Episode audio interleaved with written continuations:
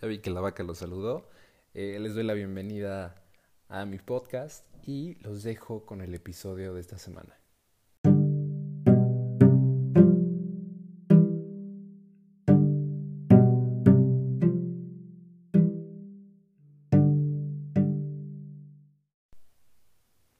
El que lee mucho y anda mucho, ve mucho y sabe mucho.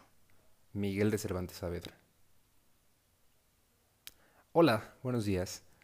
Me da mucho gusto saludarlos y les agradezco enormemente el que estén aquí. El día de hoy, el episodio tratará sobre la lectura. La lectura tuvo su origen aproximadamente en el año 3500 a.C., junto con la escritura, cuando solo se usaban para contabilizar bienes, y desde entonces han ido evolucionando hasta lo que conocemos hoy en día. Leer es una actividad que todos realizamos día a día, una actividad por la cual podemos comunicarnos, aprender y entender el mundo en el que vivimos. Decodificar es solo una parte de leer, parte muy importante por cierto, ya que gracias a esta podemos procesar el lenguaje, identificar y relacionar letras, palabras y significados. Otra parte clave en la lectura es la comprensión. Esta parte consiste en relacionar el significado con una interpretación.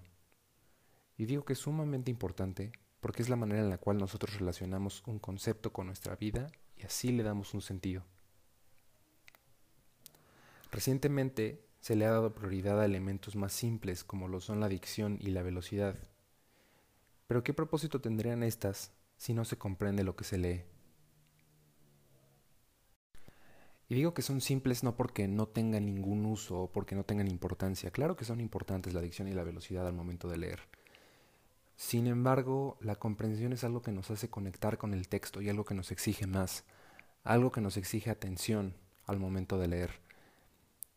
Creo que no tiene importancia alguna el saber leer bien si no se comprende el texto. Gracias.